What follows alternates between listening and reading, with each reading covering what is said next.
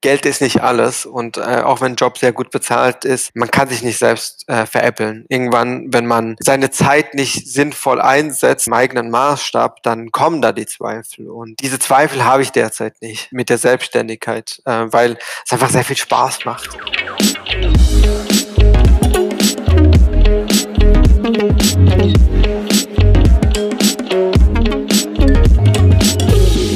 Jetzt kommen wir quasi schon zu unserem letzten Themenblock und zwar Startup versus Corporate. Du hast ja bei beiden Sachen Erfahrung, aber wenn man unseren Podcast bisher gehört hätte, würde man denken, okay, der ist total in der Startup-Szene verwurzelt. Dem war aber nicht immer so. Du hast ja bei einem Schweizer Unternehmen gestartet, gleich nach dem Studium. Wie ist es denn dazu gekommen? Wieso hast du dir gedacht, hey, eine Corporate, das ist es? Es war ähm, weniger das Unternehmen, es war einfach die Position und ähm, äh, ich war im, im Wealth Management tätig, äh, dort im Portfolio Management. Ähm, als äh, in der Kundenberatung. Und das, was mich dort gereizt hat, waren eben die ganzen Menschen, die dahinter stecken. Das waren wirklich sehr, sehr, sehr, äh, man lernt da sehr interessante Persönlichkeiten kennen. Von der Grundschullehrerin, die ein wertvolles Gemälde auf dem Dachboden hatte, bis zum ähm, internationalen Diplomaten, der mit äh, allen Präsidenten der Welt schon irgendwie Gespräche geführt hat, bis hin, und das war sehr oft der Fall, zu erfolgreichen Unternehmern die dann wirklich das Faustdick hinter den Ohren hatten und äh, die man mit einem ihrer nicht wertvollsten, aber mit, mit einer sehr sensiblen Angelegenheit, nämlich ihrem Vermögen, ähm, beraten musste. Und äh, das fand ich sehr spannend, dass man da vor allem menschlich, aber auch fachlich gleichzeitig sehr viel gelernt hat. Du hast vor allem dann so das Zwischenmenschliche da auch als das Interessante an deiner Arbeit gesehen. Also dich auf neue Leute einstellen zu können, hast du da ja wahrscheinlich perfektioniert. Genau, äh, absolut. Also dieses Zwischenmenschliche war da, stand da sehr stark im Vordergrund. Und ich muss auch sagen, das Unternehmen war, also ich, ich finde das Unternehmen sehr toll. Ähm, weil auch die Kollegen sehr smart waren und man hat sehr viel gelernt von den Kollegen und äh, auch fachlich. Also das ist äh, auch ganz klar, dass man da fachlich, ähm, dass die Lernkurve am Anfang sehr steil ist, absolut. Kannst du denn vielleicht noch mal so zwei Tipps mitgeben, wie man sich auf andere Leute gut einstellt? Also wie bist du da vorgegangen, wenn du nicht wusstest, ähm, hat die Person jetzt ein erfolgreiches Unternehmen oder ist es halt die Lehrerin, die ihr Gemälde da schützen möchte? sehr gut zuhören ähm, und ähm, eine gewisse Prise an Geduld. Ähm, man muss, da gibt's jetzt ehrlich gesagt keine ähm, Strategien oder irgendetwas. Also die Menschlichkeit sollte im Vordergrund stehen und man sollte ein intrinsisches Interesse an der Person haben. Und dann liegt's an einem selbst, ob man Lust hat, ähm, weil man lernt ja nicht nur Leute kennen, die so sind, wie, wie jemand selbst. Und wenn, wenn mal jemand einem gegenüber steht, einem gegenüber steht, der ein bisschen oder die ein bisschen anders ticken, dass man da trotzdem äh, in, interessiert zuhört und Fragen stellt. Und das wäre so mein Tipp. Ich weiß, ein bisschen lamer Tipp, aber es gibt nicht so, schau dir das YouTube-Tutorial an und dann weißt du, wie du Menschen zu tun hast. Aber ich glaube, ein ernst, ernst gemeintes Interesse ähm, und Zuhören, das, ist, das wären meine zwei wichtigsten. Ich finde es aber einen sehr guten Tipp, weil ich habe manchmal das Gefühl, dass viele Menschen einfach das Gefühl haben, okay, wenn ich jetzt nick und einfach die Person anschaue, das ist Zuhören, aber ein richtiger Zuhörer, das macht ja um einiges mehr aus. Und zwar, dass auch wirklich gehört wird, was die Person sagt und nicht nur, ja, ja, passt schon. Absolut. Und da, gibt's, da gab es sogar an der WU eine Vorlesung, aktives Zuhören. das war Teil der Prüfung. Also, aber es, äh, so blöd es klingt, äh, es ist sehr wertvoll. Das, das glaube ich sofort. Was hat dich denn dann motiviert, aus dieser finanziellen Sicherheit, die ja so ein großes Unternehmen mit sich bringt und auch die Anstellungssicherheit, dann den Schritt zu wagen und zu sagen, so, ich mache mich jetzt selbstständig, ich gründe? Es war, ähm, also ich bin ja nach der Kundenberatung dann in von, ich habe übrigens in Wien begonnen und dann war ich in Zürich und habe dort in, in, in verschiedenen Strategieabteilungen gearbeitet und der Beginn war auch natürlich sehr, sehr cool. Man lernt da sehr viel, aber es ist irgendwann, äh, die Lernkurve geht nach wie vor nach, äh, nach oben. Aber die, die Steigung, die ist vielleicht eine andere. Und das war der ausschlaggebende Grund. Und man hat dann so seine eigenen Vorstellungen und will sich äh, verwirklichen und äh, dann kann man das wahrscheinlich äh, eher in einem eigenen Unternehmen. Also du hast wieder die Herausforderung gesucht und dir gesagt, so, nee, ich möchte jetzt nicht den einfachen Weg, das, was ich schon kenne, sondern ich will mich jetzt nochmal selber ein bisschen, ja, nochmal gucken, was kann ich eigentlich, wozu bin ich eigentlich in der Lage. Genau. Ähm, man könnte sagen, hum Hummeln im Arsch. Ähm, also, so ist es so ein bisschen halt, ja. Das war der Grund. Was waren denn, also bist du da auch auf Gegenwind gestoßen? Was waren so die Meinungen in deinem Umfeld, als du den Schritt erklärt hast? äh, ja, äh, aus, ich glaube, es gab ganz wenige Unterstützer. äh, äh, der stärkste Gegenwind kam, glaube ich, von meiner Familie. Ähm, ähm, aber da muss man, glaube ich, einfach mal auf ähm, stumm schalten und ähm, einfach umsetzen.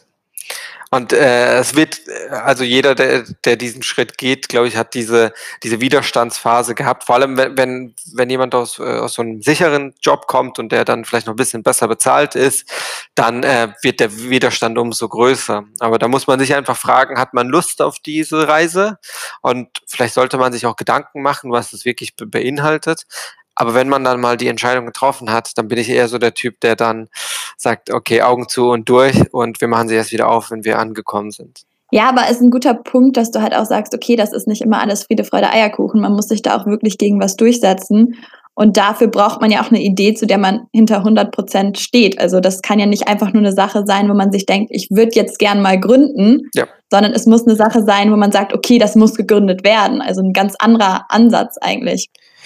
Genau, äh, es ist äh, äh, definitiv nicht die ganze Zeit alles nur happy, happy life. Ähm, äh, vor allem, wenn man dann mitten in der Gründung steckt und dann kommt ein anderes Unternehmen, das auf, auf, auf die gleiche Idee hat noch und dann äh, hat man auch noch keine Ahnung davon, macht es zum ersten Mal.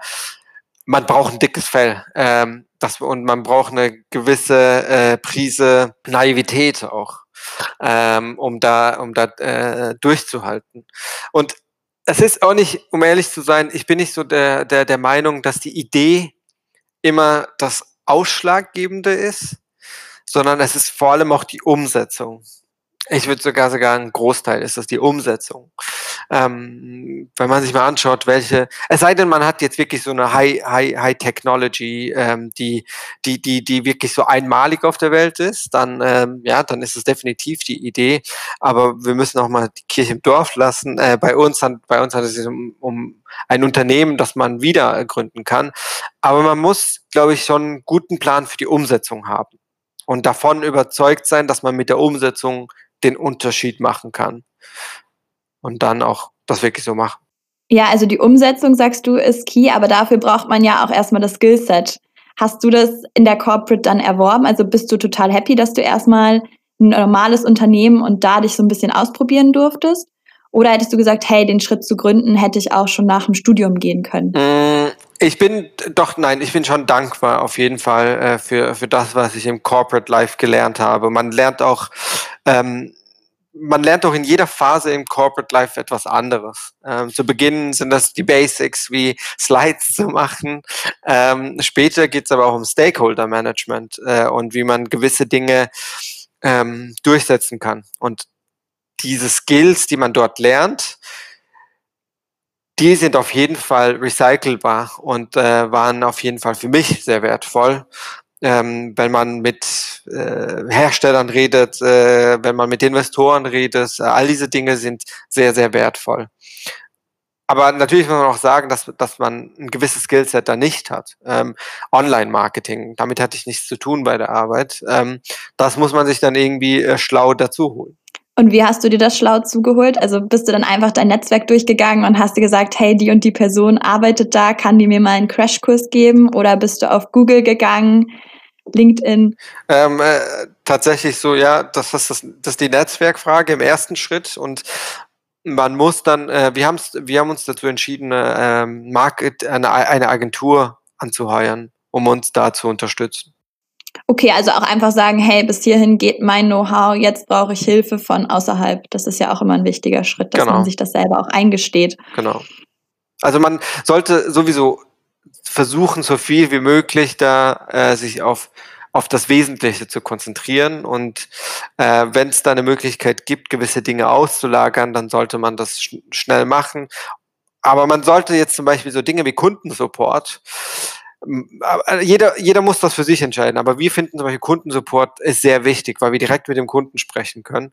Und das lagern wir jetzt beispielsweise nicht aus, aber andere Pro Punkte wiederum schon. Und wenn man sich jetzt mal deinen typischen Arbeitsalltag bei der Bank vorstellt und deinen typischen Arbeitsalltag jetzt, wie sind da die Unterschiede? Sind da überhaupt Gemeinsamkeiten? Äh, sind da Gemeinsamkeiten? Ich überlege gerade, ob es Gemeinsamkeiten gibt. Ähm, nein, ähm, eher weniger, würde ich behaupten. Bei der Bank ist es, äh, also es kommt, es kommt ja auch darauf an, in welcher Phase, wie beschrieben, in welcher Phase man ist. Äh, also wenn man mehr Erfahrung hat, dann sind die Projekte, an denen man arbeitet, viel mehr mit Stakeholder Management äh, verbunden. Und äh, es ist wie, keine Ahnung, man, es ist wie ein bisschen nicht Politik, aber es ist, es passiert sehr viel hinter den Kulissen und es geht darum, Menschen zu überzeugen. Und ähm, im, äh, äh jetzt bei Moana sind die Dinge viel schnelllebiger. Ähm, es geht viel mehr um die Umsetzung von gewissen Dingen ähm, und äh, es geht nicht darum, Prozesse oder gewisse Dinge zu optimieren, sondern die müssen erstmal aufgesetzt werden. Und äh, ein, geringer, ein gewisser Teil muss natürlich auch optimiert werden, ständig verbessert werden, aber es ist eine ganz andere Mischung und es ist vielfältiger, ähm, mein Aufgabengebiet. Also wenn ich vorher bei der Bank, äh, ich erfinde jetzt irgendeine Zahl, ähm, äh, zwei von 100 äh, Aufgaben äh, sehr stark betreut habe und dann noch vier weitere zusätzlich, also sechs insgesamt. Da mache ich jetzt bei einem Startup, glaube ich, 50 bis 60 Aufgaben. Ja, also quasi von überzeugen zu umsetzen bist du jetzt gegangen und hast dann noch 50 Sachen dazu bekommen. Ja, genau, ja. Und das Einzige, was gleich geblieben ist, ist wahrscheinlich der Kaffee am Morgen. Ja, es ist mehr Kaffee geworden.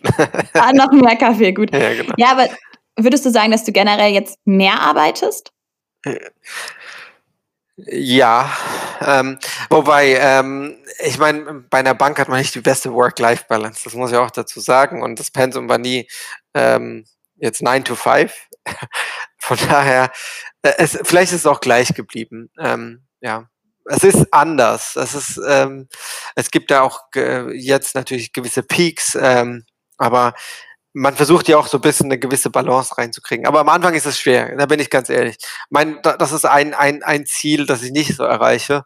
Ähm, mehr, äh, äh, mehr Ausgeglichenheit im Beruf. Ähm, aber das liegt eben daran, dass wir in der Wachstumsphase sind und äh, es immer außer Kontrolle ist im Endeffekt. So. Und ähm, ich hoffe, dass es besser wird.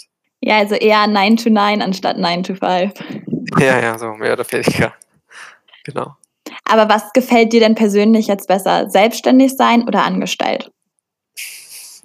Also in dieser Phase ist es für mich definitiv die Selbstständigkeit, weil äh, es, das hört sich auch wieder an wie, wie so ein äh, Hollywood-Film. Äh, Geld ist nicht alles und äh, auch wenn ein Job sehr gut bezahlt ist, man kann sich nicht selbst äh, veräppeln. Irgendwann, wenn man doch irgendwie ein anderes Interesse hat und sich nicht seine Zeit nicht sinnvoll einsetzt, also nach dem eigenen Maßstab, dann kommen da die Zweifel. Und ähm, diese Zweifel habe ich derzeit nicht ähm, mit, mit der Selbstständigkeit, äh, weil es einfach sehr viel Spaß macht. Äh, man kann, wenn man eine neue Idee hat, kann man sie einfach umsetzen. Und man sitzt da wirklich im Driver's Seat und kann Dinge maßgeblich mitbestimmen. Und wenn wenn wenn es dann noch halbwegs erfolgreich ist, ähm, dann ist es umso schöner und umso befriedigender. Aber ich sage auch gleichzeitig dazu, man sollte auch der Typ dazu sein, weil es, da gibt es auch gewisse andere Aspekte wie der psychische Druck, der dadurch stärker wird. Ja, also man hat da mehr Verantwortung, man ähm, hat kein sicheres Einkommen mehr in dem Sinne, wenn man keine Investoren zum Beispiel hatte. Und da ist es, glaube ich, dann sollte man auch ehrlich sein, ob man Lust darauf hat, äh, diese Selbsterfüllung für diese Sicherheit irgendwie aufzugeben. Ja, du hast es ja schon erwähnt quasi, das äh, Work-Life-Balance kann man mal mit einem Fragezeichen äh, setzen bei einer Start-up-Gründung und dann halt auch dieses einerseits die Verantwortung, aber auch das Pflichtbewusstsein der eigenen Sache gegenüber. Das führt ja auch zu einem gewissen Stress. Hast du manchmal das Gefühl, dass Gründungen so generell gerade romantisiert werden, zum Beispiel mit äh, Höhle der Löwen, zwei Minuten, zwei Millionen. Das wird halt immer mehr ein Ding in den Medien dass auch immer mehr junge Leute sich denken, ach cool, dann bin ich mein eigener Boss, dann kann ich mir selber Urlaub geben, ist ja alles tutti frutti. 100 Prozent. Äh, ich glaube, es gibt auch sehr viele Entrepreneurs, äh, die einfach darauf äh, warten, auf LinkedIn ihr Profil zu ändern und da sich damit zu profilieren. Ähm, das ist auch fair. Ich glaube, jeder soll die Erfahrung machen und ähm, entweder macht so viel Bock, dass man da weitermacht oder oder oder man, man geht den Schritt zurück, aber es, es ist, es ist nicht immer alles High Life. Und in den wenigsten Fällen kriegt man Investor ähm, und äh, hat ist dann auf oder vielleicht kriegt man häufiger schon Investor, aber in den wenigsten Fällen ist man äh, ein wirklich nachhaltiges Unternehmen, das auch überlebt. Ähm, und das sollte man sich das sollte man sich bewusst sein auf jeden Fall. Und wenn dann noch immer der, der, der Urge da ist, dass man trotzdem gründen will, weil man trotzdem denkt, dass man es besser machen will, ich glaube, dann sollte man es auch machen. Gibt es denn für dich einen Mythos, mit dem du gerne mal bezüglich Gründen aufräumen würdest? Ich muss jetzt kurz überlegen. Mir fällt gerade kein Mythos ein. Ähm, glaube, es sind, da, es gibt eh schon die, die, ähm, die richtigen Ansätze mittlerweile da draußen, ähm, was, was, wie man ein Unternehmen aufbauen sollte. Und da gibt es einige schlaue Bücher.